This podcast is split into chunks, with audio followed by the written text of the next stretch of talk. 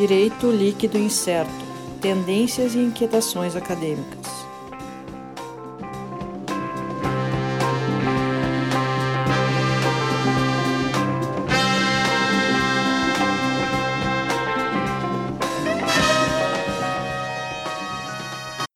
Olá, pessoal. Então, estamos começando aqui mais um episódio do DLI Podcast Direito Líquido Incerto.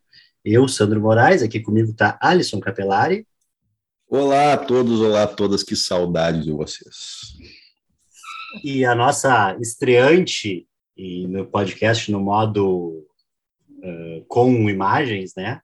Leiliane Vidalete, para quem não conhece, está vendo pela primeira vez a Leile aí, depois de ter ouvido a voz dela nas edições anteriores. Boa noite, Leili. Boa noite, olá pessoal. Lembrando então aqui para o pessoal nossos contatos, nosso Twitter e Instagram, da, olha lá o arroba DL Podcast, a gente posta as, uh, cada publicação de novo episódio, a gente faz a postagem lá, né? O youtube.com DL Podcast, pode uh, deixar o like aqui embaixo, aqui, espero que esteja no lugar a minha câmerazinha, né? Se inscreve no canal, ativa o sininho para não perder as notificações, né? Uh, e no site www.dlpodcast.net.br.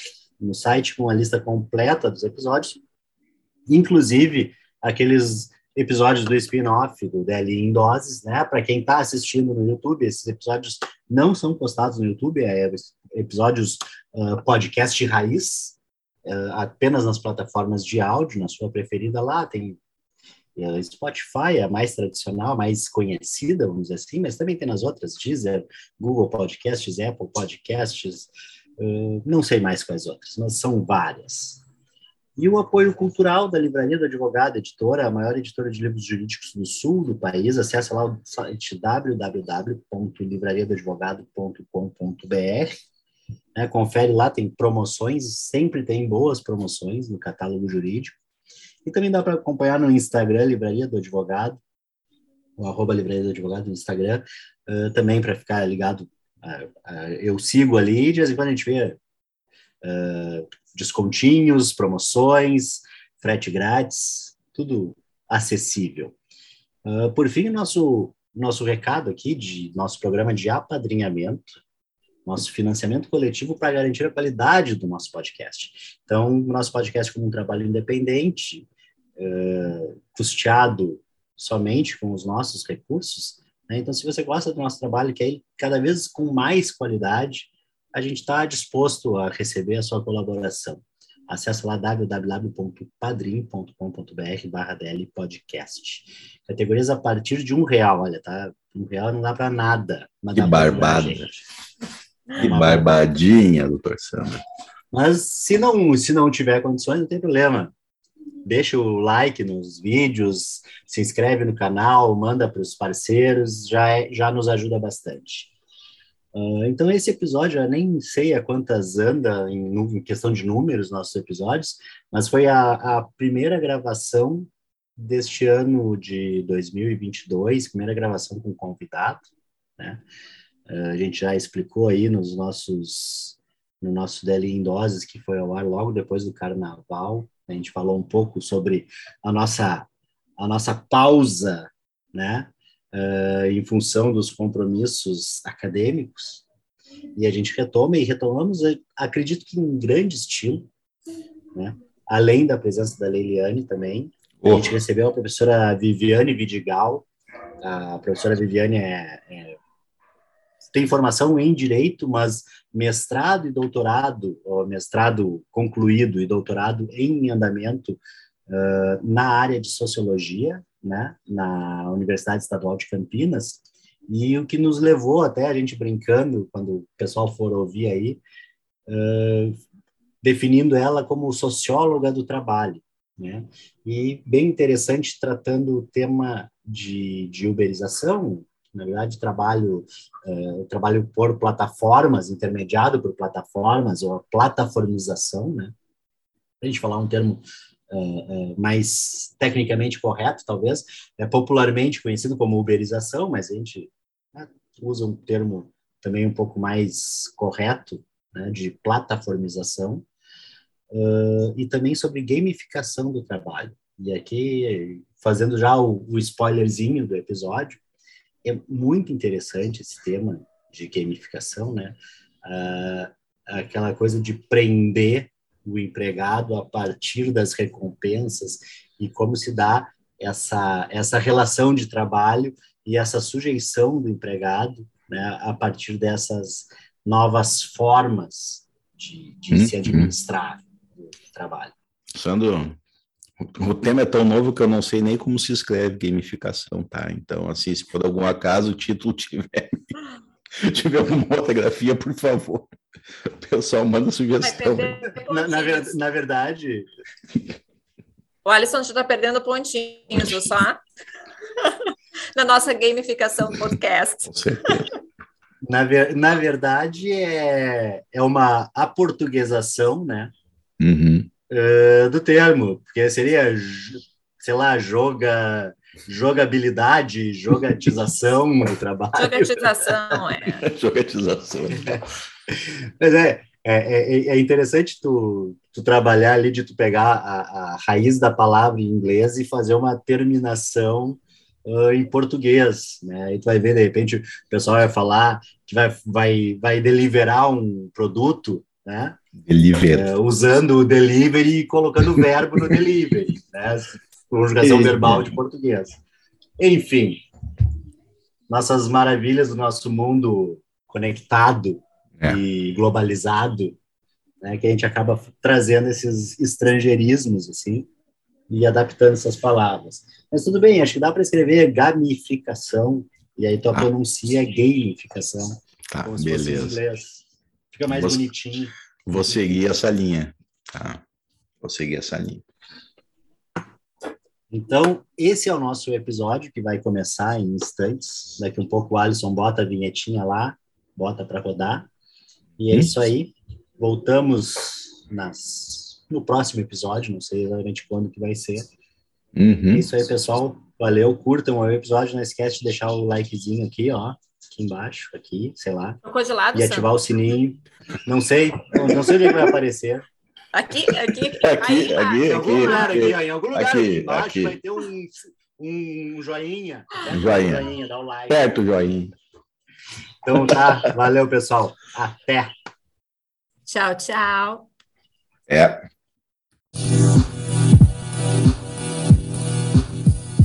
Olá, pessoal. Então, estamos começando aqui mais um episódio do Daily Podcast. Nossa equipe titular, eu, Sandro Moraes, Alisson Capelari. Olá a todos, olá a todas. Leiliane Vidalete. Olá. E hoje a gente está recebendo aqui a pesquisadora, né? vamos tentar, tentar definir a pesquisadora socióloga do direito ou ou socióloga do trabalho, né? A gente veio conversando antes de começar a gravação sobre isso. A professora Viviane Vidigal vai contar um pouco, uh, falar um pouco sobre trabalho em plataformas, um tema bem interessante e, e trazendo assim um pouco um olhar da sociologia para o âmbito do direito, um olhar do direito para o âmbito da sociologia Viviane, como é que tu vai, como é que tu pode definir isso aí? O que que tu vai fazer? Como é que tu vai falar para nós isso? Ah, eu primeiro eu acho que essa definição minha foi muito boa, né? Entre a sociologia do trabalho e o direito do trabalho. Então, exatamente um pouco disso que a gente vai tra trazer aqui. Vamos transitar entre os dois campos, o direito e a sociologia. E transitando entre os dois campos foi justamente como eu cheguei o objeto de pesquisa, que foi minha pesquisa de mestrado, minha pesquisa também de doutorado, as plataformas digitais, e eu não sei se eu posso dizer que isso foi por acaso, porque vou contar a história para vocês. O ano era 2016 e eu me graduei em direito, depois eu fiz especializações em direito, pós-lato sensu, fui para a área né, de direito do trabalho, que eu sempre gostei muito de direito do trabalho. E aí eu pensava em uma outra coisa, em uma outra abordagem. Eu sou de Campinas, Eu sou de Campinas, aqui em Campinas a gente tem a grande universidade Unicamp, e na universidade Unicamp não tem direito, então também não tinha. Eu sempre pensei que eu é, gostaria de fazer algum curso em direito, algo em, dire... algo em direito, mas não dava no Unicamp, e aí é, eu fui na Unicamp ver as possibilidades. Eu não pensava ali diretamente, vou para a sociologia do trabalho. Eu fui, eu vi os cursos que tinham e eu vi que o mais afim com o direito, com a minha até então trajetória profissional, né, e era a sociologia. E pensei, nossa, eu gostaria muito de fazer agora sociologia. Eu fui lá, eu assisti aulas, eu achei super interessante. E era aquele admirável mundo novo, né? Porque era muito diferente de tudo que eu tinha visto até então, sentada ali naquelas cadeiras do direito. E eu fiquei apaixonada por aquilo. Apaixonada. E eu queria muito estar naquele lugar. E, além de tudo, naquele lugar estava um, uma pessoa da qual eu era muito fã e eu li os livros. Então, enquanto estudante do direito do trabalho, eu li o livro deles, dele, dele, porque ele transcende né, esses campos, que é o Ricardo Antunes. Então eu lia todos os livros do Ricardo Antunes, sempre fui muito fã, e se ele estava lá, eu pensei assim que seria o máximo trabalhar com ele, ser orientanda dele, fazer o um mestrado com ele, e fui até a sociologia.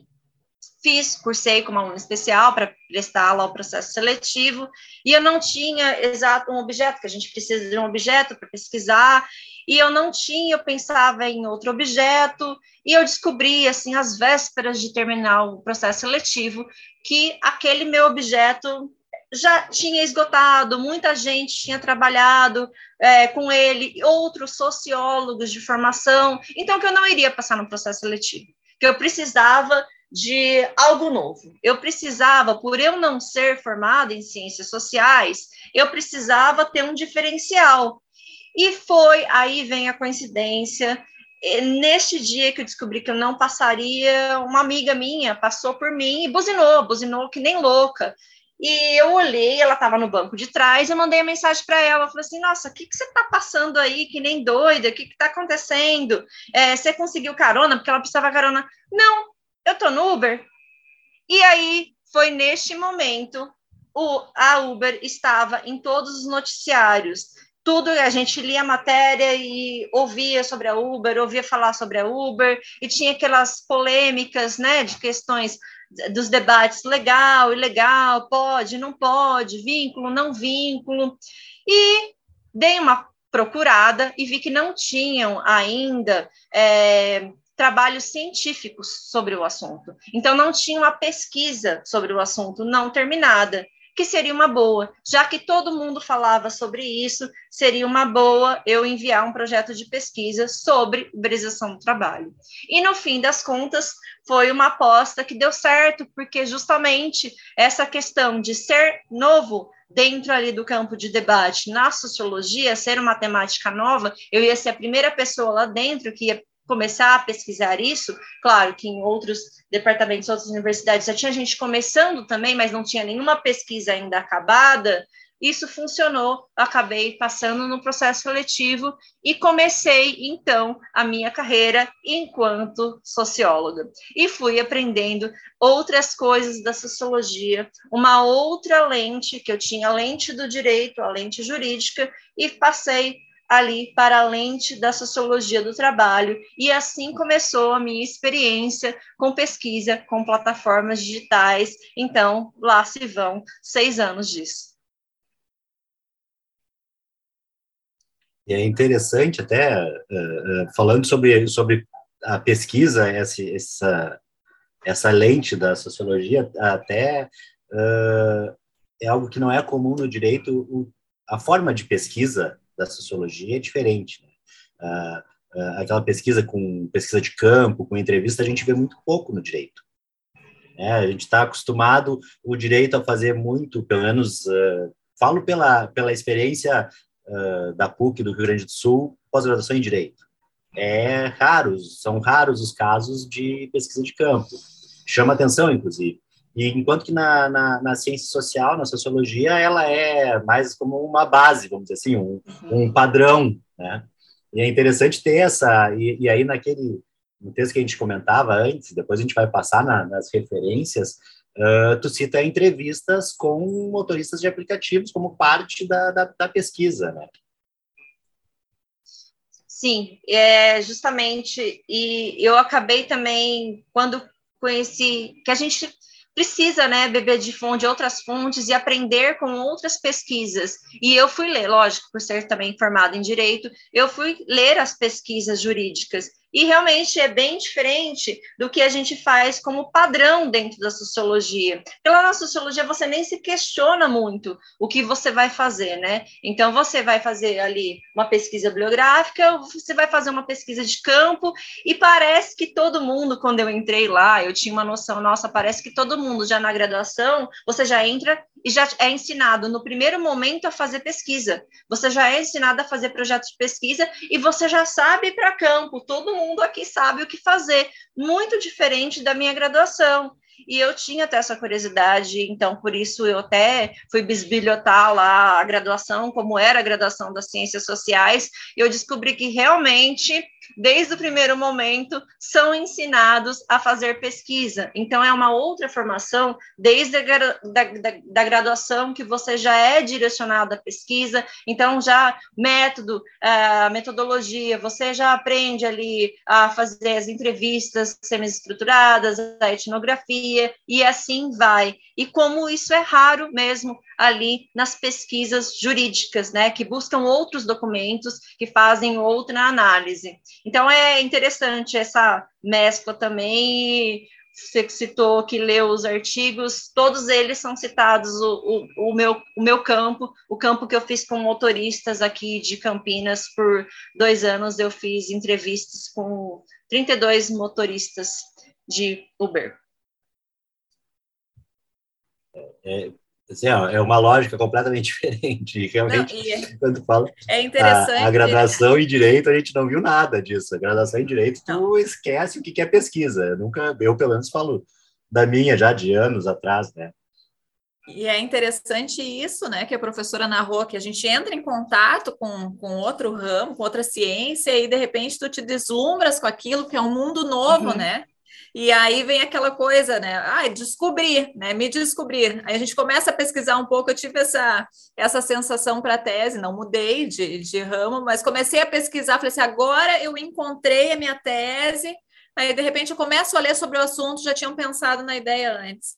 Aí eu falei assim: nossa, Não, não é possível. Já descobri, não tenho teste. É, eu, eu entendi, assim, me identifiquei com essa circunstância. Tu entra, começa a ler, começa a descobrir, daqui a pouco, nossa, não vou, não vou conseguir entrar. Eu estou precisando de uma outra ideia, né? Mas depois deu tudo certo, né, professor? Ah, acaba dando certo. É, é curioso é. como a gente, a gente entra também pensando numa coisa. A gente tem um plano e aí até um projeto de pesquisa e na, na primeira aula que você vai para o debate, o projeto é destruído, e daí você tem que construir um outro projeto de pesquisa. O como você termina é muito diferente do como você começa, quando imaginou. Eu olhei, eu li, né? Eu li, depois de já ter entregue a minha dissertação, eu li o meu projeto de pesquisa para o processo seletivo. Eu desacreditei no que eu escrevi eu pensei, não é, não, não foi eu, eu nego que eu tenha escrito essas coisas um dia. Deixa eu pegar a minha dissertação aqui, é, é isso aqui, essa sou eu, aquilo lá atrás não sou eu, mas é impressionante o quanto é diferente, quanto a gente vai aprendendo e modificando tudo durante a escrita e durante a pesquisa, e o quanto a gente descobre também coisas novas, e até se descobre. Bom saber que não é só comigo que aconteceu isso. Não, não, não mesmo. Mas, enfim, tirando, tirando nossos, no, nosso, uh, nossos debates, né, essa questão acadêmica aqui, que a gente vai fazer um muro de lamentações, se for isso. Terapia de grupo, cara. Eu, eu e o Alisson recém terminamos tese, a Leile tem este ano para apresentar a tese, então Uh, se a gente começar a ir por esse lado, a gente vai começar tudo a chorar junto aqui. Mas, enfim.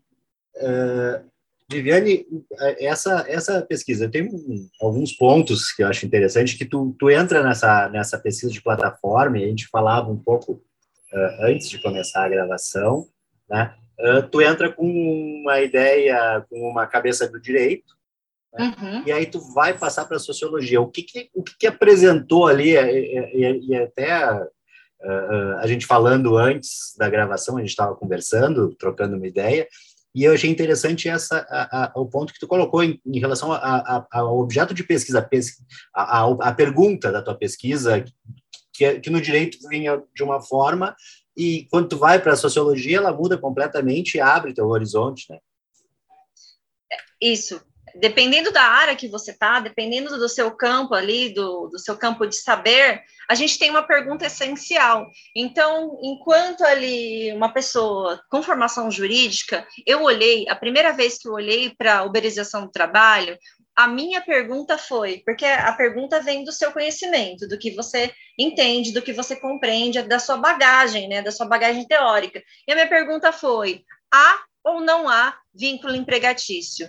É empregado ou é que nem autônomo, né? Ou é parceiro que nem queria fazer entender a empresa, ou empreendedor também que nem quer fazer entender a empresa. O que é? Então é assim, pergunta-chave do direito. Tem vínculo ou não tem vínculo? É empregado ou não é empregado? E aí você vai o quê? Com isso, dada essa pergunta, você vai, pe vai pesquisar os elementos fáticos jurídicos do vínculo. Então, você direcionou a sua pesquisa para isso. Aí na sociologia, você vê, percebe que a pergunta é outra. A pergunta relevante desse campo de saber muda. Então, você não vai se questionar, tem vínculo ou não tem vínculo. Os sociólogos vão se perguntar assim: olha, esse trabalho produz ou não produz mais valia? Então, você muda a pergunta, você vai procurar outras coisas e você acaba chegando em outras respostas.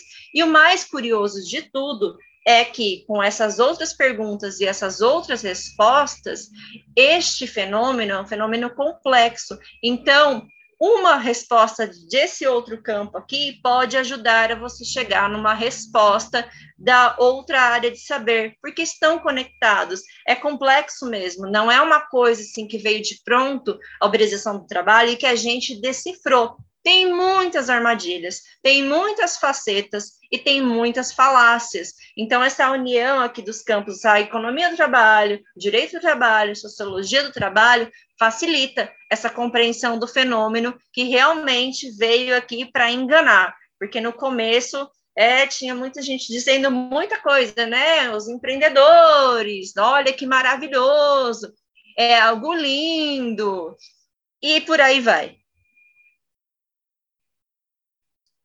É interessante que essa é, é, e é uma coisa que eu que, que eu vinha acompanhando no, no direito essa questão mesmo que a gente fica limitado ao uh, é empregado ou não é empregado, né? E quando na verdade, pelo menos dentro da minha ótica, assim, é uma é uma coisa que está tá aparecendo.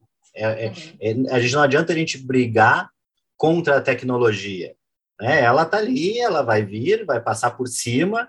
O que a gente tem é que tentar adaptar e, e, e sabendo, não tem como uh, uh, tirar ela, tirar a tecnologia e tirar essas novas formas. Elas vão acontecer, a gente precisa é adaptar elas para a nossa realidade. E eu acho que isso que é uma coisa que, que o direito às vezes falha. O direito não pensa muito nisso, pensa assim, ah, ou, é, ou eu vou dizer que ele é empregado e vou botar na CLT, ou ele não é empregado, então não tem nada, é empreendedor, fica, Deus dará. Né? Eu acho, acho que, que você... falta uma, uma forma de, de, de acomodar isso, entender que isso existe desta forma e tentar acomodar dentro do que a gente tem.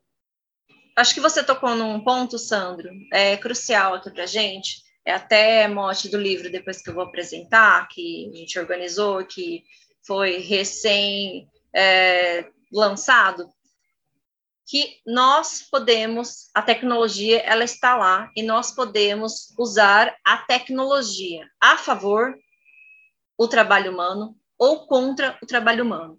Porque a tecnologia, a despeito de alguns teóricos ali do material quiseram dizer, pensaram, a tecnologia não é uma entidade. A tecnologia, ela não é algo abstrato. A tecnologia, ela não é a par de tudo. Então, existem os conflitos sociais que te fazem utilizar essa tecnologia. Então, o homem que se apropria dessa tecnologia, seja para ajudar, seja para proteger o trabalho humano, ou, como nós temos visto agora, para explorar o trabalho humano. Então, com o advento dessas novas tecnologias, o que se viu, o que a gente verifica nas pesquisas é que é, está sendo utilizada para explorar cada vez mais o trabalho humano.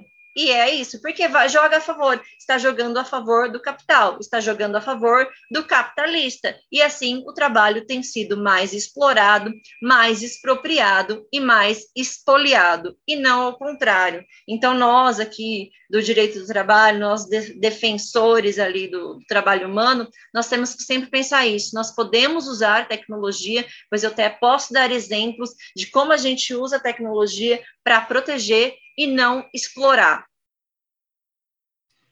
Até eu me lembrei, tem um pessoal que falava lá há alguns, algumas décadas, eh, quando se falava em automação, eh, uhum. a ideia toda era de ter de, de, dessa, dessa tecnologia possibilitar aos empregados terem mais tempo uhum. para lazer.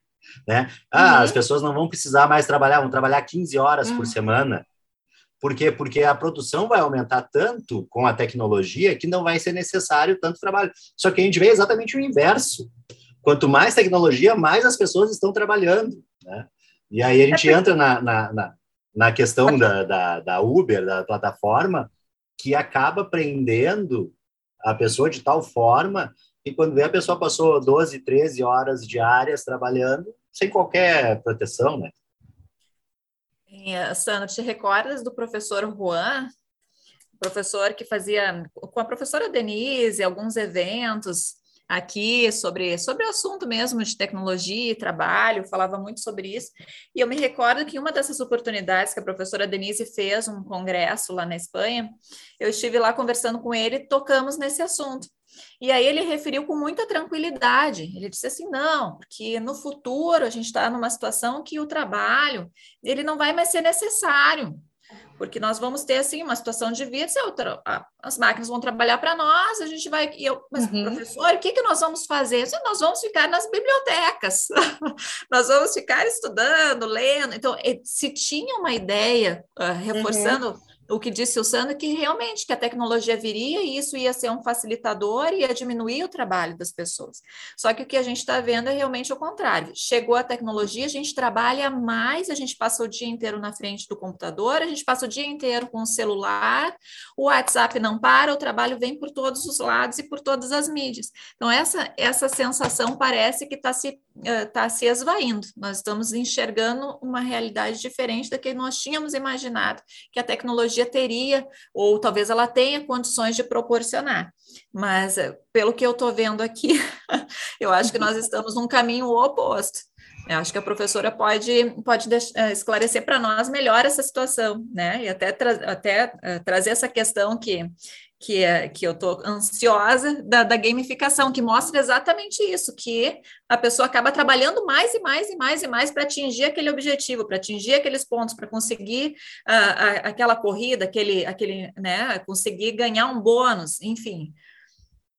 Vou falar, vou falar sobre a gamificação, mas o que você comentou é, é, muito correto. Nos anos 80, a gente tinha muitos teóricos mesmo que desenvolveram suas teorias e falavam assim, né? o fim do trabalho, o trabalho humano acabará, o, terminará. Só o ócio criativo do Domênico De Masi vai nessa linha, um dos mais conhecidos, né? É, exatamente. E aí a gente tem o, meu orientador agora, o Ricardo Antunes, ele tem aquele o adeus ao trabalho como questionamento, é justamente como questionamento a esses teóricos. E eu lembro muito bem de estar numa, numa das aulas dele, foi uma das primeiras aulas dele que eu assisti, ele dizendo claramente: Isso é um absurdo, um absurdo, não tem sentido tal afirmação, porque sem trabalho humano não tem a exploração, não gera mais valia, e sem gerar mais valia, o capitalismo não se sustenta, então é impossível acontecer. Será que essas pessoas não veem, não enxergam isso? e aí ele desenvolveu suas teses, tudo, e que nós temos vendo mesmo é mais exploração, e mais exploração com alguns ardis, né? A, a gente precisa buscar formas é, de explorar o trabalho humano, que essas formas sejam eficazes. E uma dessas formas é a gamificação. Game, né? Vamos jogar. Então, vamos jogar, vamos falar um pouquinho aqui sobre a gamificação.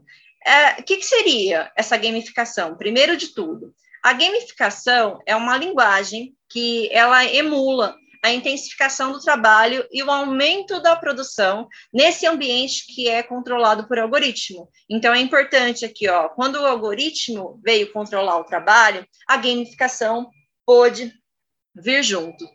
Gamificação, o nome vem de quê? Já fala, né? Game, inglês, é jogo. Mas esse jogo, ele permanece até hoje um assunto complexo quando a gente aborda as ciências humanas, jurídicas, sociais, porque é um termo polissêmico. Então, o que, que a gente faz aqui? Vamos definir o que, que é gamificação para a gente. Então, são essas técnicas de jogos para outros fins. Então, para a gente, a gente vai entender aqui no âmbito do trabalho, que é uma tentativa desse capitalismo de integrar no âmbito do trabalho uma dimensão afetiva, que concerne aquele fator de para apagar um sofrimento do trabalho, mas não só, porque não tem só essa dimensão afetiva, tem também uma dimensão material, porque ao completar esses desafios, esses uh, que, que, são lançados, os trabalhadores, trabalhadoras aumentam seus rendimentos. Então, assim, como consequência dessa gamificação, a gente tem ganhos simbólicos, materiais positivos e negativos, como a gente vai ver, que são destinados a esses trabalhadores. Para que, que eu gamifico o trabalho?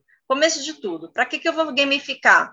Porque eu quero mudar o comportamento de quem trabalha eu quero engajar aquela pessoa a trabalhar mais. Então, esse engajamento se refere a quanto essa pessoa está entusiasmado para utilizar aqui esse, aquele sistema, aumentar, é, deixar mais tempo ligado o aplicativo. Então, nisso, a gente tem uma gestão gamificada do trabalho, que a gente tem que entender aqui para entender esse fenômeno, a gente tem que entender como opera essa gestão gamificada. E essa gestão gamificada, ela traz algumas coisas para a gente. A Uber, por exemplo.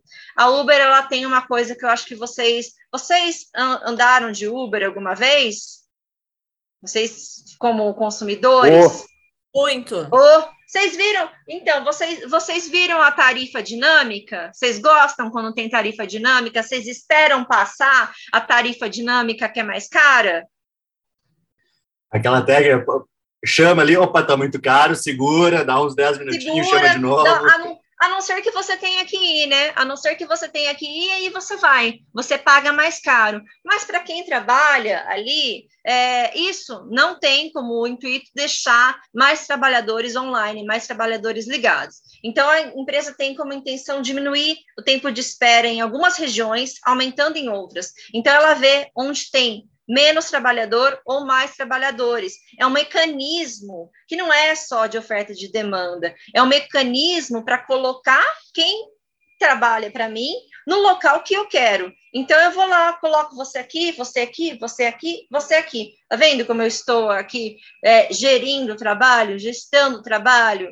Eu dei ordem, falei assim: vá lá, vá lá no sul de Porto Alegre, vá lá, ó, agora a gente o Grenal, o Grenal, vocês falaram que vai ser hoje, né?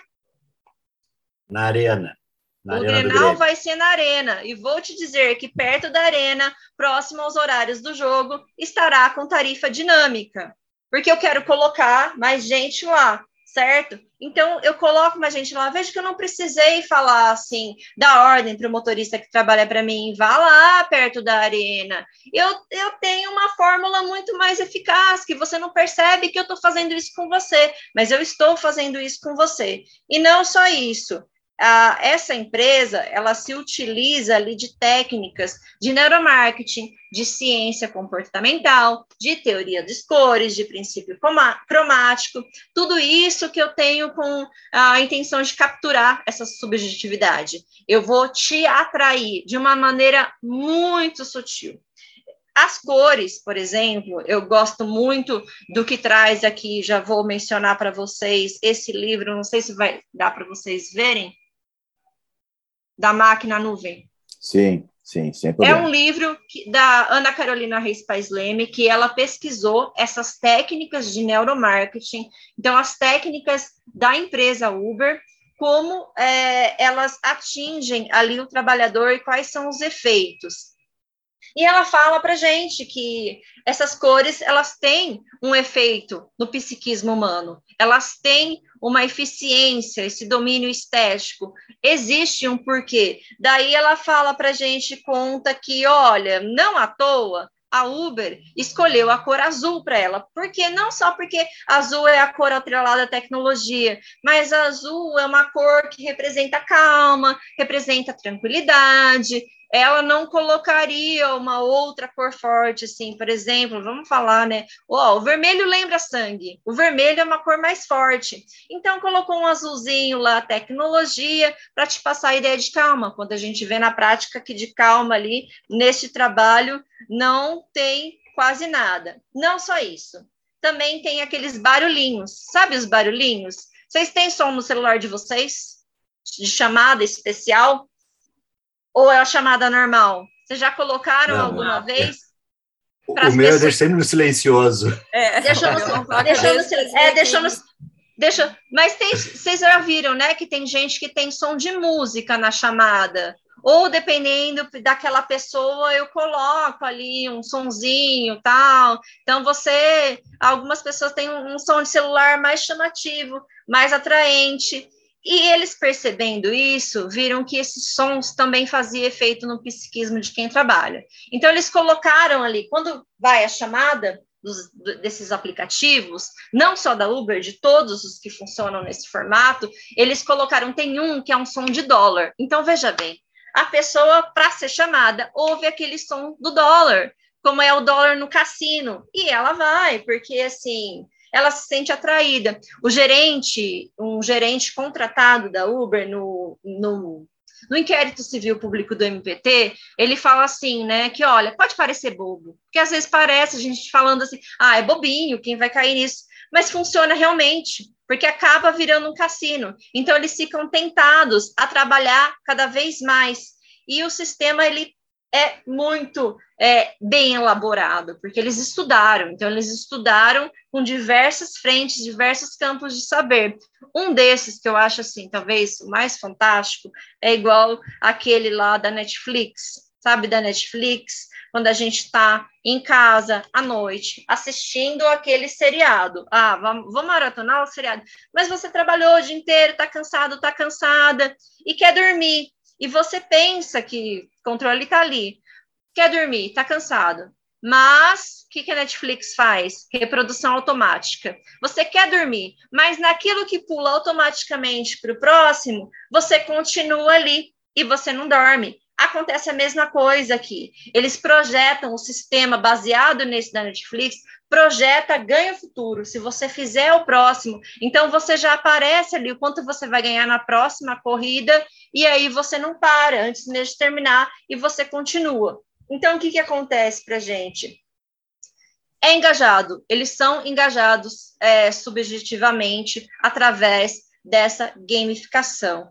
E o importante é ver, a gente vê nas pesquisas, como isso é internalizado por quem trabalha. Então, é muito comum relatos assim: nossa, eu tô cansado, tô acabado, mas se vem uma promoção e é boa, eu não perco essa oportunidade. Eu continuo, eu continuo trabalhando, eu vou, apesar do cansaço. Ah, às vezes é pouco, mas eu, eu vou, eu continuo também. E aí eles fazem aquele jogo também. Olha, quando o valor é baixo, não vale a pena. Mas quando o valor é maior, vale a pena e eu continuo. Tem uma passagem muito interessante aqui que um deles fala assim: olha, a coisa toda é como um videogame. E assim eles vão, e assim eles continuam trabalhando. O que a gente pode se perguntar é o que tem de novo nisso, né? Se vocês quiserem saber, se vocês tiverem curiosidade, ah, mas é novo. Uma das perguntas é: é novo? Eles criaram agora, é tudo novo, de novo, ou tem algo de velho? Então, como que aconteceu tudo isso? Se quiserem fazer algum comentário. É, não, a, a, a, ideia, assim, é, essa ideia da gamificação, uh, eu, eu tenho, eu não sou, nunca fui gamer, assim, nunca joguei muito, mas às vezes tinha um ou outro jogo que de repente eu começava a jogar um pouquinho. E, e tinha, e justamente ele tem essa coisa que tu não termina. Não uh, termina. Quando tu te dá conta, tu passou duas, três horas na frente de um computador jogando. E, e a ideia deles é essa também, é tu, tu, tu, tu é, é, um, é um vício, vamos dizer assim, é um, um vício. vício. E, a, e aquela, a, a gestão por objetivo, por chegar no objetivo, conseguir o objetivo, quero ganhar, e assim você realmente continua, né? E só que a gente tem que ver uma coisa que, que essa gestão ela não se reduz ali a bônus, prêmio, a, também tem punição e sanção. E uhum. aparece nas falas dos próprios trabalhadores que são gerentes, dos trabalhadores empregados mesmo delas. Olha, a gente tem uma técnica que chama carrots and sticks, que é cenoura e vara, cenoura e pau, traduzindo assim, literalmente. Que o que significa? É, você premia quando o seu trabalhador faz o que você quer, mas você pune quando ele não faz o que você quer. Então, se segue a promoção, você recebe uma bonificação. Se você não segue o comando e objetivo, você é suspenso, bloqueado, expulso. E isso aqui é uma metáfora, não tem nada de novo nisso, porque se a gente for ver, essa técnica remonta a 1800, porque na época os autores de um cartão, se vocês, não sei se vocês vão conseguir achar esse cartoon, mas era um cartoon de uma corrida de jockeys de burro, que o jockey perdedor, ele usava a técnica de bater no animal. Então ele batia por trás do animal com galho para impulsionar ele para frente. O vencedor usava uma tática mais refinada, que era segurar uma vara com a isca para atrair este animal e este animal ia para frente. Aí, carrots and sticks. E isso apareceu também na Segunda Guerra Mundial. Apareceu também, tem relatos de sticks como método stalinista na, na Guerra Fria. E a gente vê é, essas adaptações, né, é, essas novidades. Tem uma coisa chamada bloqueio branco. Só fazer uma colocação. Uh, essa, esses critérios que tu está falando de, hum. De punição e recompensa, certo? Ela vai muito além daquela tradicional, eh, daquele tradicional sistema de metas que é que é posto geralmente pelos empregadores de alguma corporação, de alguma coisa assim, para a produtividade dos seus funcionários. Ela é uma uhum. coisa muito mais complexa que isso. Muito é o que mais. dá para se notar. A gente estava acostumado, então, com o sistema de metas e tal. E agora não, é um, é um jogo mesmo. Né? É um jogo. É um jogo. Até porque você aqui você não sabe, né, exatamente quais são as regras do jogo. Só quem sabe quais são as regras do jogo é a empresa. Isso não é exposto de forma transparente para quem trabalha. Então, às vezes eles são punidos sem saber por quê. No bloqueio branco, por exemplo, o Paulo Galo, ele líder dos entregadores antifascistas, ele coloca para gente o que, que significa isso. Ele fala assim que o cadastro da pessoa, do entregador, fica ativo, ele fica online, mas não recebe nenhum pedido, nada chega para ele. Não importa onde esteja circulando, a empresa não passa nenhuma entrega. Por quê? Porque isto é um castigo tácito não oficial, não admitido e de forma velada. É aplicado, dizem eles, que é aplicado quando os trabalhadores e trabalhadoras se organizam politicamente enquanto classe, ou se fazem alguma demonstração, demonstração eh, pública de contrária aos termos estabelecidos para a empresa. E aí, neste caso, eles não são avisados ali do que eles fizeram, né? Nessa modalidade de bloqueio, é, não é notificado, você foi punido. O que, que acontece? Eu só deixo de receber pedido, deixo ali, então, de ter uma oportunidade de entrega no intervalo de tempo. Só que nesse sistema, se você não trabalhar, se você não entregar, você não ganha. Então, tem punição pior do que essa? Ah, além de ser definitivamente expulso, você não está recebendo nada, você vai ficar lá esperando, perdendo seu tempo fica lá e na espera, então você não produziu nada que você ganhe por e aí fica lá esperando nesse formato. E é assim que se dá o nosso aqui bloqueio branco. E aí vem uma questão interessante, porque se nós estivermos uh, dentro do âmbito do direito do trabalho, se nós estivermos falando de um empregado, nós uh, estaríamos identificando claramente uma situação que não seria possível, né? Nós, não, não seria possível que se punisse dessa forma sem que a pessoa soubesse.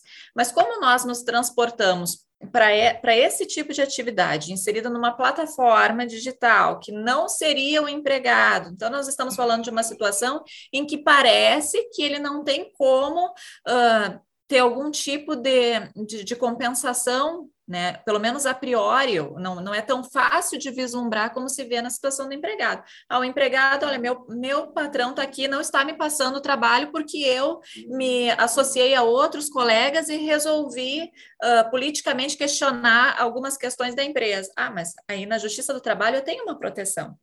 Agora que esse trabalhador, que ele está nessa zona que se discute, né? Ah, nós estamos numa terceira via, não é trabalhador, ou, ou é um trabalhador lato senso, mas não é um empregado, aí ele fica sem proteção. Ele não pode questionar esse algoritmo, né? A minha pergunta é, é ah, esse algoritmo é quem define. Bom, mas o algoritmo é alimentado, é alimentado por dados de alguém. Então, ele não, ele, mas ele não pode questionar, eu não recebi mais chamadas, eu perdi duas ou três horas de chamadas ele não tem nenhuma proteção. Só, só um detalhezinho ainda, pra, uh, o algoritmo não tem nenhuma transparência, ninguém sabe o que, que tem uhum. naquele algoritmo, né? Ah, então, tá aí. Não pode questionar esse algoritmo? Ele pode, vamos lá, ele pode questionar esse algoritmo quando não chega ali na bonificação, quando algo acontece, quando ele não recebe ali trabalho, ele questiona o algoritmo, ou quando tem estipulado uma meta, o que também acontece muito, de 50 corridas, e de repente ali você ele corre faz até a 45 depois para de receber chamada, então ele trabalhou muito e não chega a décima, a, a quinquagésima corrida, ele questiona o algoritmo, ele culpa o algoritmo, o que que acontece então, se a gente está falando aqui do algoritmo? É, o que a gente viu, o que a gente percebia é que hum, Nesses eventos, quem era culpado era justamente o algoritmo, pelos esses acontecimentos. Então, o que, que, que, proporcionava? Que as empresas que são ali, a gente, a gente não pode colocar como empregadoras, né, pelo nosso ordenamento jurídico, então que essas empresas não fossem responsabilizadas por, pelo que na verdade são decisão, é uma decisão dela.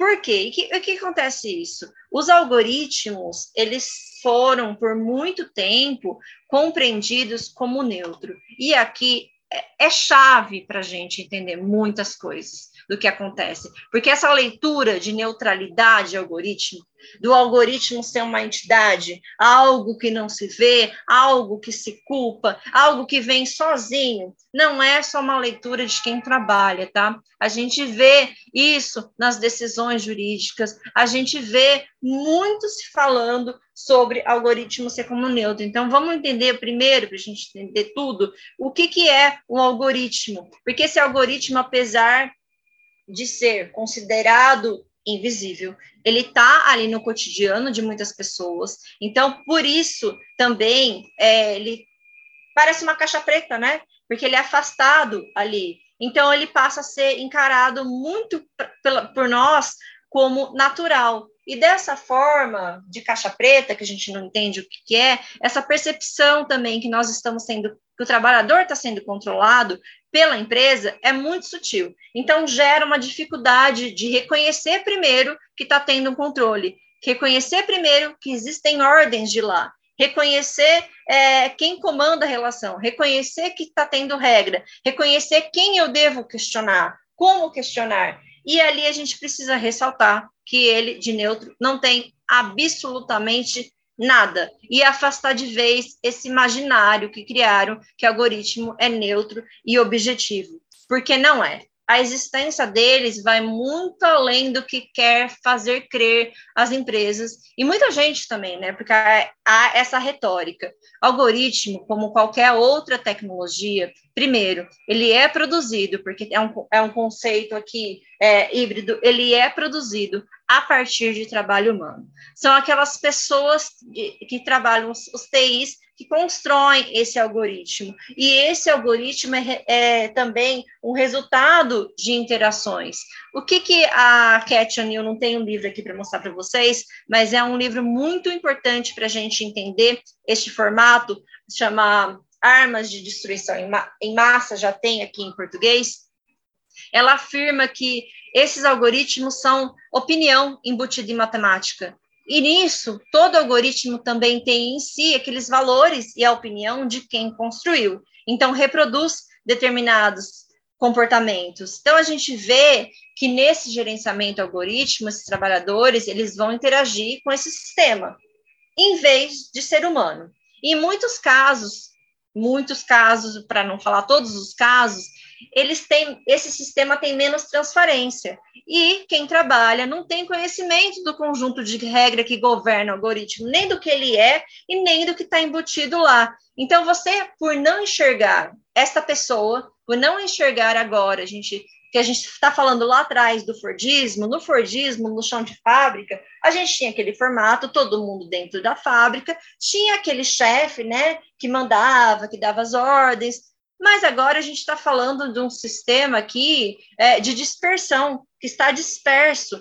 Não precisa mais estar ali um chefe físico, não precisa da existência do chefe físico para ter ordem. A ordem existe, ela está embutida, a regra está embutida lá no algoritmo. Então, aqui, é, por não enxergar essa pessoa, pode compreender também essa técnica como, como neutra. Então, a gente tem aqui para você ver várias armadilhas de não ter um chefe físico gerenciando o trabalho, que cujas ordens eram facilmente identificáveis, a gente não encontra aqui é, como identificar isso, e vou fazer trazer isso agora para o judiciário, é, da leitura do judiciário eu fiz um, análise de sentenças, porque eu queria também entender por que, que o vínculo era negado. E na época que eu fiz, a gente tinha um dado que era 92% das sentenças era de negativa de vínculo. Mas isso é um dado estatístico. O que leva? O que leva a fundamentar? E uma das coisas mais interessantes que encontrei foi o seguinte: isso foi inúmeras sentenças e, e, e acordos, mas principalmente nas sentenças, porque é na parte da audiência, então a gente tem que retomar a parte da audiência. Tinha pergunta assim: é, senhor, vou chamar de senhor para não dar um nome aqui fictício. Quer escolher um nome, Sandro? Para a gente colocar no reclamante? Quer escolher? Uh, pois é, agora é um, pegou. João, João da é Silva. Um pega, pega um. Pega um daqueles teus segurados. Viu, Sandro? Pega um daqueles teus segurados do INSS, aqueles de mais de 95 anos. Ah, Aqueles nomes com PH e Y. Certo? Olha, já sei o que eu vou fazer. Eu vou, vou chamar de Oscar, tá bom? De Oscar. Merecido. Abraço para Oscar. Vou chamar de Oscar. Olá, Oscar, boa noite, ou boa tarde, ou bom dia, que não sabemos a hora que Oscar vai assistir esse podcast, mas ele com certeza vai assistir. Então, um grande abraço a Oscar, que já fez esse podcast com vocês, né? Juiz de trabalho da 12 região. Com a gente. Então, Oscar agora é reclamante, reclamante Oscar. E alguém quer ser juiz ou juíza aqui? Que já que Oscar é reclamante, que a gente inverteu algumas coisas. A Leila, a Leila tá com cara de juíza ah, hoje. Olha só, eu ia dizer que o Sandro, seu Sandro abriu o microfone porque ele quer ser o juiz. Quer ser o juiz, Sandro? É, ele jogou, pra, jogou a bola para você.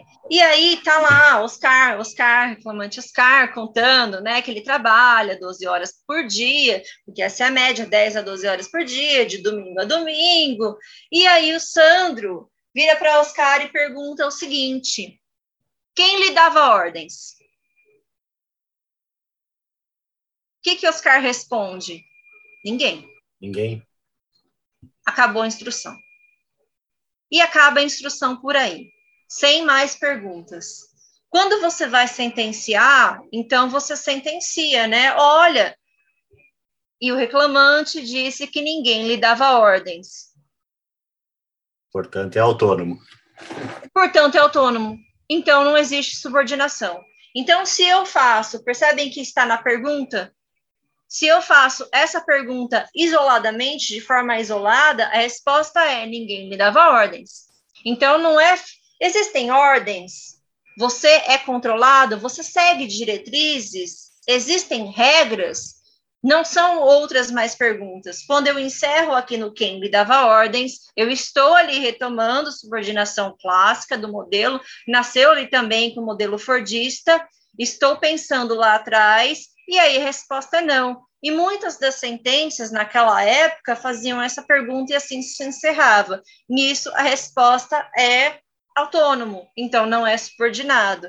Então a gente é, percebe aqui também Uh, como não enxergar o algoritmo enquanto é, não neutro prejudica na análise. E outra coisa sobre o algoritmo também, também em sentenças judiciais.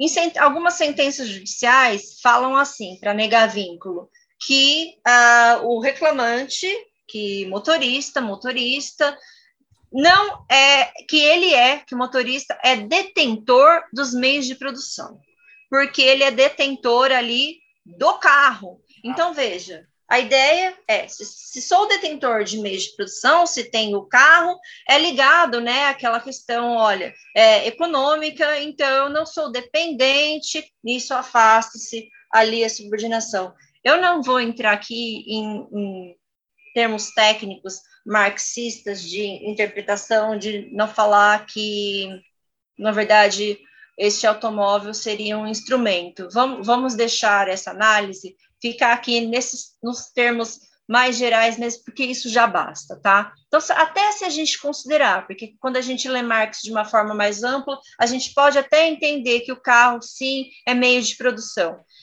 Vamos, vamos considerar aqui. Então, o carro seria o meio de produção mais evidente. E é evidente para todos, todo mundo enxerga Uber, você pensa no carro. Mas nós temos que analisar esses meios de produção em conjunto. Essas empresas têm um meio de produção chamado algoritmo. E o algoritmo é o principal meio de produção. Só ele, sozinho, basta para controlar toda a relação laboral, porque todas as regras estão embutidas ali no algoritmo. Ou seja, o trabalhador não é proprietário dos meios de produção quando a gente faz essa leitura. Então, isso também não pode justificar a negativa de vínculo. Viu? Aquilo que eu estava falando no começo. Uma coisa levou, levou a outra, um campo de saber, eles se imbricaram e aí você consegue chegar em outra resposta, porque o fenômeno realmente é complexo e interdisciplinar. E um campo ajuda, facilita a interpretação ali no outro campo do saber.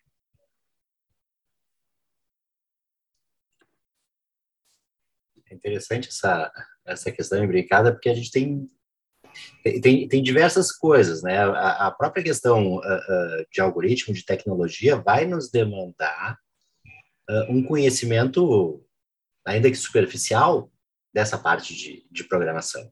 Em alguma coisa a gente tem que entender para poder a questão da, da tecnologia mesmo, né?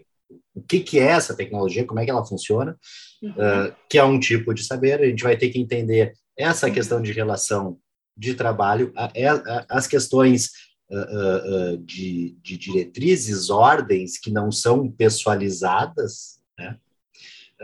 a questão de economia também, a economia entra aí porque, de certa forma, não tem como negar que a grande maioria dos trabalhadores vai para Uber por não ter outra uhum. opção. Né?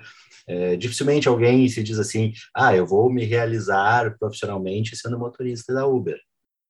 Né? Empreender. Claro, tem alguns que ainda que tem essa, essa ideia uh, de achar que são os empreendedores, mas a grande maioria é pessoas que não têm outra colocação no mercado de trabalho. E entra essa questão de matriz econômica, a ideia da, da economia. Tu tem uma massa de trabalhadores desocupados, desalentados, e que de repente vem ali uma possibilidade de tirar o seu sustento. E isso é aproveitado. Acho que aí entra a, aquela coisa de, de não ter novidade nisso aí, porque a, a, a forma de, de trabalho, a, a, exploração do trabalho ainda é a mesma de 1800 e alguma coisa, o formato dela. Né? Uh, não chega a ter uma, uma a, a, toda a tecnologia inovação, mas a essência ainda está mais ou menos a mesma. Mas aí, Sandra, a gente entra num, num, num aspecto importante, eu acho, de, de, de, analisar, que a professora Denise Fincato trouxe inúmeras vezes, né? Que é repensar a questão toda do direito do trabalho enquanto um ramo do direito porque, como bem disse a professora Denise em algumas situações, né, nós falamos do direito do trabalho como um direito destinado ao empregado.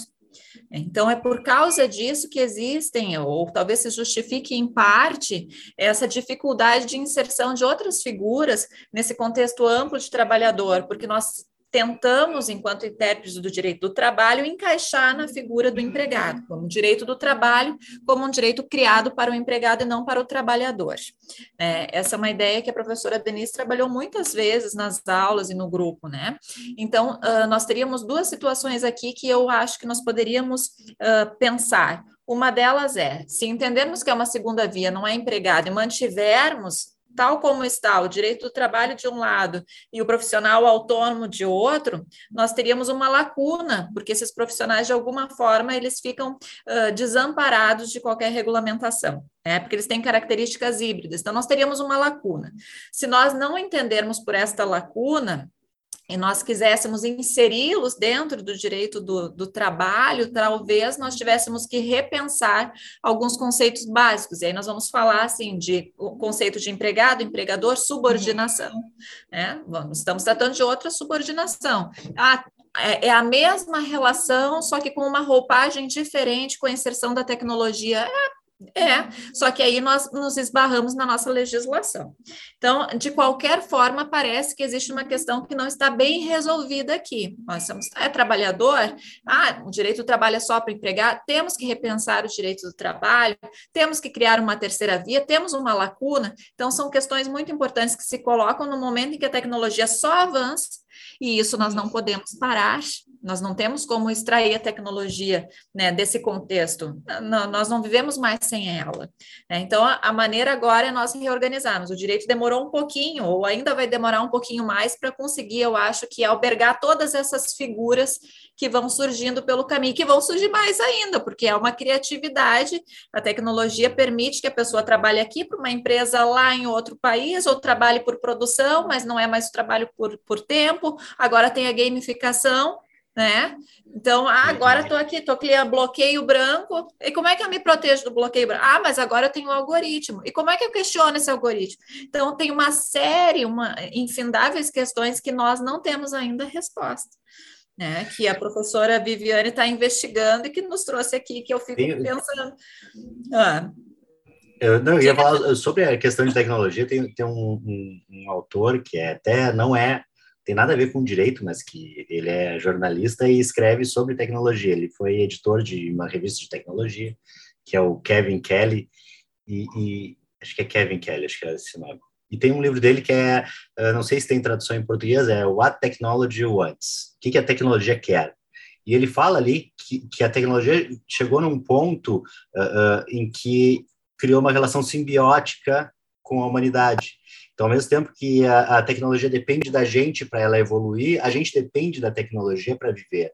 Né? E a gente fica atrelado a isso. Então, não tem como a gente fugir da tecnologia. A tecnologia está e está dentro da nossa vida. Não, mas é no dia a dia, o desespero quando tu sente que esqueceu o celular. Meu Deus, não vivo mais sem. E agora, o que, que eu vou fazer? Bom, você vivia sem, mas nós ficamos desesperados. Eu não posso Como é que tu vai encontrar alguém Como é é que encontrar é alguém tem impossível? Não, não dá mais.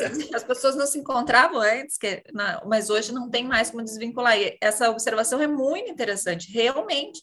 É, é uma simbiose mesmo, a gente não vive sem. E, e, o direito ele precisa acompanhar essas, essas mudanças, né? Essas transformações sociais, as transformações tecnológicas. Eu acho que você tocou num ponto ali que e eu sempre do direito do trabalho crítico, eu sempre aprendi que existe uma dicotomia abusiva, ou se é autônomo ou se é subordinado. E o nosso direito, nosso direito do trabalho, ele foi estruturado, né, a partir do sujeito subordinado em contraposição ao sujeito autônomo. E essa dicotomia, então, para quem chama de dicotomia abusiva, quando se pensou nesse sujeito subordinado, até foram conceitos importados, conceitos eurocêntricos, que não se considera não se considerando aqui a, a, realidade brasileira, de quem trabalha no Brasil. Então, deixa as margens do sistema, deixa muita gente às margens do sistema, e ainda a gente não é, pensou como inserir, como proteger essas pessoas. Então, a gente, às vezes, é, existe essa pergunta, né? Vamos para uma terceira via? O, o que, que a gente faz? Vamos criar uma lei própria para esses trabalhadores plataformizados? Vamos criar essa, justamente, que chama de terceira via? É autônomo? É empregado? E eu gosto de me posicionar, então eu me posiciono, eu tenho até uma eu enxergo isso com muita clareza do que são esses trabalhadores. Eu posso dizer aqui que o que de jeito nenhum pode acontecer é serem tão explorados assim e não ter nenhum direitos. Não tem como ter trabalho sem direito. É um absurdo. Então, quando a gente enxerga essa realidade desses trabalhadores, é absurdo que o sistema, que a gente não tenha um sistema jurídico que os e as proteja. Isso não pode acontecer. Trabalho sem direito não pode acontecer. Se vocês quiserem saber ali da, da minha posição, eu até posso dizer que para mim é muito claro do porquê eu sou contra até o que fala uma lei nova, porque será que precisamos? Essa é a minha questão. Será que nós, para esses trabalhadores, então eu tô, vou enxergar aqui, vou fazer a leitura dos motoristas, vou fazer esse recorte específico dos motoristas de Uber. Será que precisamos de uma lei nova que os proteja? A minha resposta é que não, que para eles especificamente, então não vou fazer análise de todos os plataformizados, porque temos realmente peculiaridades em cada atividade, mas para eles eu acho que o ordenamento ele já dá a resposta. Nós temos ali o artigo 2 terceiro com o artigo 6 da CLT, que combinados ali eles respondem. Nós temos também é, teoria que responde isso, até ali eu vejo muitos colegas que, a partir da, do conceito de subordinação clássica, entendendo que o algoritmo ele faz às vezes ali do chefe, fazendo essa leitura de subordinação clássica, já responde. Eu, pessoalmente, eu entendo que a, a subordinação estrutural do Maurício Goldinho Delgado já resolve a questão, porque eles são ali inseridos na atividade da empresa. Ah, e isso também é uma pontuação, né? A empresa ela vem, ela vem querendo enganar e ela sabe o que acontece. Ela, ela contrata advogados e muita gente preparada. Então ela diz assim, olha, diga na sua propaganda que você é uma empresa de tecnologia e diga isso a todo tempo. Venda esse discurso e faça com que as pessoas comprem. Por quê? Porque se eu sou ali uma empresa de tecnologia e a atividade da pessoa que trabalha é transporte, se eu sou de tecnologia, subordinação estrutural não tem. Mas se eu sou uma empresa de transporte e a atividade é transporte, ali nós temos uma resposta já com a subordinação estrutural. Eu acho que isso nós já temos no nosso ordenamento possibilidade, sim, da CLT e com teoria ali jurídica de vincular esses trabalhadores. Aí vem a questão, né? Ah, você acha uh, que precisa, então, um debate para eles de uma lei específica que proteja? A gente está vendo há muito tempo se falar nisso. Vamos criar uma lei específica.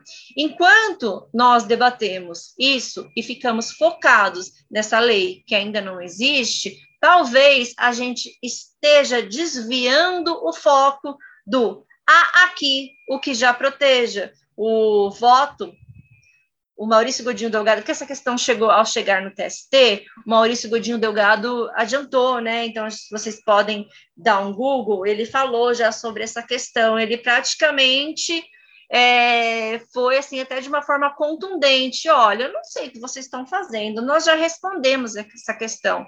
Nós conseguimos pelo nosso ordenamento. É um dos ordenamentos no mundo que já consegue responder essa questão. Mas se não está respondendo, não é uma questão jurídica, é uma questão de interesses que atravessam o debate. E isso a gente vê muito, né? Até a questão do controle desse trabalho.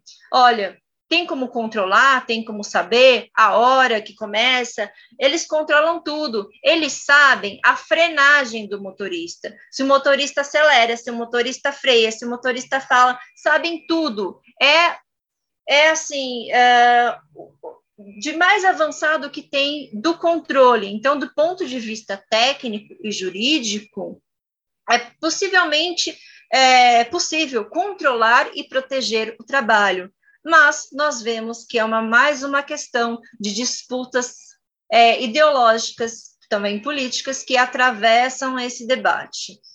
E faço aqui até a observação que é, nós, obviamente, a gente, nós respeitamos opiniões ao contrário, que são muito bem estruturadas, mas para mim é um empregado claro, empregado empregada claramente. Uh, Viviane, assim, uh, metendo já o bedelho, onde eu não sou lá tão especialista, mas puxando a brasa para o meu assado. Uhum. Tá perfeita a colocação que tu botou. Tá, uh, eu vejo o mesmo problema com a mesma solução quando a gente fala que é minha área de pesquisa em sistema financeiro, em fintechs, em novos cenários de novas prestações de serviços, de serviços bancários, serviços financeiros. Adianta fazer uma lei, passar por todo o processo legislativo, tentar congelar uma, um determinado grupo de relações no tempo para pegar e tentar se regular aquilo que, quando a lei ficar pronta, já vai estar completamente defasada e vamos estar correndo atrás e correndo atrás, quando a gente já tem um tratamento para isso. Aqueles instrumentos que a gente tem, tranquilamente são adaptáveis para aquilo que já está ocorrendo. É, pelo menos é, é, a minha opinião, que, que, eu vejo, claro, dentro de um outro, uh, de um uhum. outro campo de observação, mas que tem muita semelhança com isso daí. Detalhe que o, o direito, ele é, por essência, uhum. uh, ele chega depois. Isso. Ele é sempre ele ativo. Sempre vem, primeiro acontece o fato, aí depois o direito vai fazer a regulação. E, e, e o direito tem um tempo diferente, Tem. que é muito mais demorado. E hoje em dia, a, a velocidade da tecnologia está tão grande que o direito não, não tem, eh, dentro do, do nosso, da nossa condição normal de pensar o direito como a gente pensava lá no, nos clássicos, né? Que a gente pegar uh, uh, até eu, eu e o Alisson fomos contemporâneos na faculdade no uhum. século passado. No né? século passado. Estudando Milênio lá, passado. direito romano, né? Uh, a gente estudava direito civil com um código, uma legislação que era de 1916, a sua base. Isso. Então ele tem essa, o direito tem um tempo diferente e a tecnologia ela não tem esse tempo. É pelo contrário, ela é muito mais rápida e cada vez sendo mais rápida. Então a gente tem essa dificuldade dentro do direito de, de entender todas essas mudanças, de trazer essas mudanças e conseguir fazer alguma coisa regular de alguma forma, é, que é a, a ideia que o direito sempre quer uh, regular e colocar numa caixa para entender, só que as coisas estão muito rápidas, a gente não consegue colocar, não dá tempo de a gente colocar na caixa, já, já é outra coisa quando a gente coloca. É muito dinâmico, né? O mundo está muito dinâmico e as mudanças, realmente, as mudanças se aceleraram, as transformações sociais, essas e também essas armadilhas, essas novas roupagens que também vêm para enganar, e eu acho que você colocou muito bem. Eu, eu, eu ouvi uma vez o José Eduardo de Rezende Chaves Júnior, o conhecido como Pepe, é, desembargador aposentado da terceira região, e uma das coisas que ele colocou, assim, eu, eu gravei, né, quando eu disse, ah, eu, eu sou da sociologia, sou socióloga, agora, ele falou assim, ah, porque o direito sempre vem a reboque, e ele colocou, e eu fiquei, me marcou isso, que o direito vem a reboque, mas eu acho que enquanto pesquisadores do direito, também juristas, nós temos que fazer esse esforço. E é um esforço mesmo de tentar acompanhar essa realidade tão dinâmica, um fato que você piscou e que também, como o David Harvey fala, que essas tecnologias encurtaram o tempo e o espaço e tudo ficou muito acelerado, porque nós precisamos proteger aquelas pessoas que trabalham e não é, essa realidade, que triste realidade que a gente vê hoje desses trabalhadores desprotegidos, trabalhando sem parar, mais de 12 horas por dia, se acidentando, é, às vezes até morrendo desprotegidos completamente. É isso que não pode acontecer. Então, a gente tem que ter esse esforço coletivo para alcançarmos quem está às margens, às bordas ali da informalidade. Bom, Viane, assim, uh, a gente já, já tem aqui um belo tempo de conversa, já temos, já passamos mais de uma hora aqui pelo que a gente está tá fazendo, pelo que eu estou no controle. E, assim, já vamos, já vamos fazer as colocações uh, finais aqui do, do programa, porque senão a gente vai ficar debatendo até até, até o Zoom dizer chega, até o algoritmo do Zoom Olha, chegar e dizer. Isso, que... isso que eu. Tem, tem várias coisas assim que eu não. me segurei para. Porque eu vou levar para outro lado, vai desvirtuar não. a coisa. Vamos deixar para a parte 2. Vamos deixar para a parte 2 aí. Parte não, dois, tem, parte tem, é, teria muitas. Nossa, teria retórica do empreendedorismo, teria ah, tanta coisa. Vou passar umas dicas de leitura e fazer aqui, falar sobre o nosso livro, então. Perfeito é, umas dicas de filmes interessantes e documentários. Eu acho que os dois filmes do britânico, do Ken Loach, o Você Não Estava Aqui, é, eu acho que é essa tradução, né? Você Não Estava Aqui, que é o mais recente, que ele traz a situação desses trabalhadores plataformizados, uberizados, mas já ali do Eu, Daniel Blake, já traz como é, o, já se estava se estruturando para caminhar para isso. Então, os dois filmes dele eu recomendo, são muito, muito bons. E também um documentário brasileiro que foi feito pelo, foi dirigido pelo Caju, que chama Gig, a uberização do trabalho. Esse documentário, ele é riquíssimo, ele traz muitos relatos, muito bem feito, e foi a partir dele, inclusive, que estava assistindo, eu fui assistir o lançamento e um cine debate desse gig, Uberização do Trabalho. Foi a partir dele, vendo tudo o que acontecia com o trabalhador, que eu fiquei praticamente indignada. Como é que não tem proteção? Como acontece isso? E várias perguntas vieram a mim a partir ali da, de assistir esse documentário de ver a realidade de muitas atividades, né? Porque a gente pensa uberização do trabalho, não é só Uber, uberização do trabalho está espraiada em diversas atividades. E sugestões aqui de leitura para a gente. Então, eu vou começar, eu vou voltar um pouco antes. É, esse, esse daí, então, já que Sandra aproveitou, deixa eu começar por esse, falando aqui por esse. Não está focado aqui. Deixa eu, eu vou falar aqui é. que vai aparecer aqui na minha tela. Daí. Aí, apareceu Agora assim. Apareceu. Agora apareceu. Este livro aqui, ele é uma obra coletiva, recém-lançada pela editora Mizuno. Lançamos faz praticamente um mês. Ele é coordenado por mim, pelo Oscar, que foi aqui comandante, que participou, juiz da 12ª região, e pelo Manuel Estrada.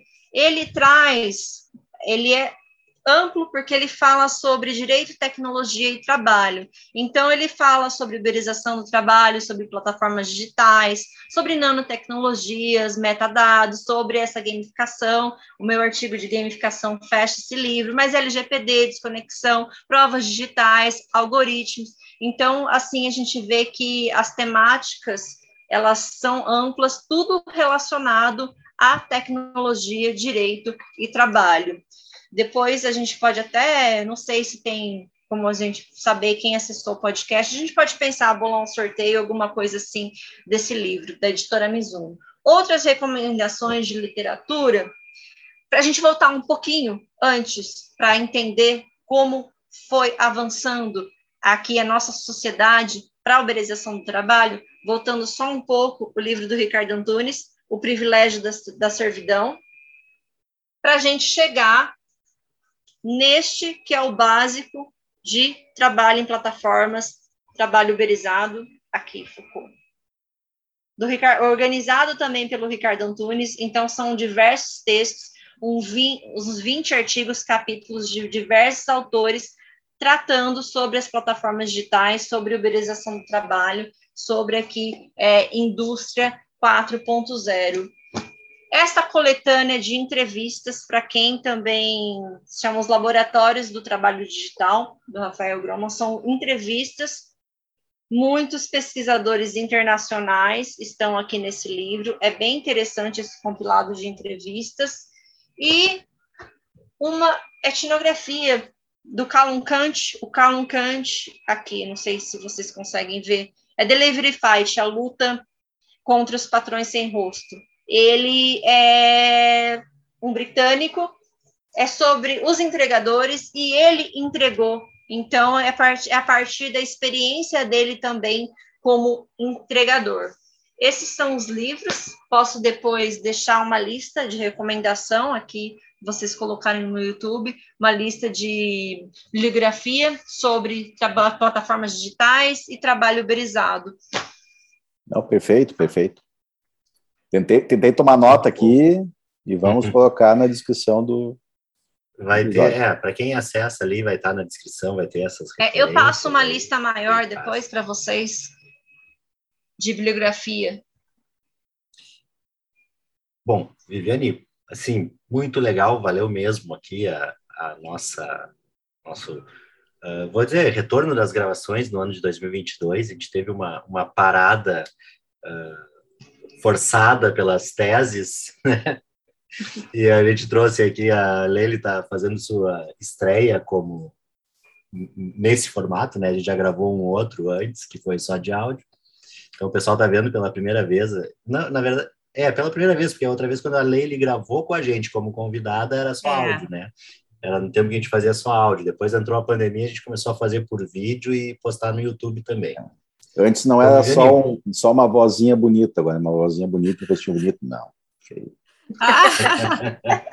Feio. É muita categoria, nossa, nossa nova integrante. É muita, muita categoria. categoria. Não, não, tô, tô, tô abaixo dos colegas, não. E que bom que hoje tivemos não só a Leile, a Viviane também, que é uma coisa que a gente tem eu, é, é, eu, eu, às vezes sentia um pouco, era só, era eu, o Alisson, o Sérgio, três homens falando, e às vezes a gente tinha dificuldade até de ter a visão também uh, com, com um viés uhum. feminino também, algumas coisas. Das questões de gênero. Isso. É, às vezes a gente tinha Isso. muita dificuldade em tratar algum tema por não, que não uhum. era, não, não, não, não sentimos isso, né? Uhum. E, e, mas também aquela coisa, uh, não é porque são mulheres, é porque são grandes pesquisadoras, tanto a Leiliane quanto a Viviane, né? Oh. Que também são mulheres. né? Não é, não é por acaso. Viviane, muito obrigado. Valeu mesmo a participação aqui. Uh, como a gente falou ali antes, dava para seguir adiante e falar bem mais, mas uhum. nossos compromissos pessoais, familiares, uh, gastronômicos, todos eles acabam impedindo que a gente siga por mais tempo aqui. ai, ai, ai. Muito obrigado, Viviane. Muito obrigada, foi um prazer. Não, prazer foi todo meu, eu agradeço pelo convite, eu agradeço por essa troca, foi uma noite, para mim, para a gente, noite, né? A gente não sabe para quem está nos escutando e nos vendo, então também fica um grande abraço para quem está nos escutando, nos vendo, seja qual for o horário que a tecnologia uhum. permite qual seja o horário, né? Então, obrigada a todos pela essa receptividade e até a próxima, né? Vamos ver se a gente é. consegue continuar, continuar trocando e dialogando para esse tema que tem muita coisa ainda aí para ser falado com, e ser certeza. debatido. E lembrando para o pessoal, antes da gente encerrar, nossos recadinhos lá, para o pessoal seguir lá no arroba DL Podcast, no Instagram, no Twitter, nosso site www.dlpodcast.net.br, com a lista completa dos episódios. O canal no YouTube, para quem está vendo aí, já aproveita, aperta, clica no, no like, ativa o sininho, se inscreve no canal, ativa o sininho para não perder as notificações né? Uh, deixa o joinha lá, compartilha, manda para os amiguinhos lá para verem uma baita de um programa, né? uh, que mais? Era isso. E o nosso apoio, nosso apoio cultural da Livraria do Advogado, a maior, maior editora jurídica do sul do país. Né? Pode seguir lá no Instagram, Livraria do Advogado, e no site www.livrariadoadvogado.com.br. Com boas indicações de livros lá, não só da, da, da, da editora, mas também de outras editoras também, um excelente catálogo jurídico. Então tá, obrigado Viviane mais uma vez, valeu Leile, valeu Alisson, até mais.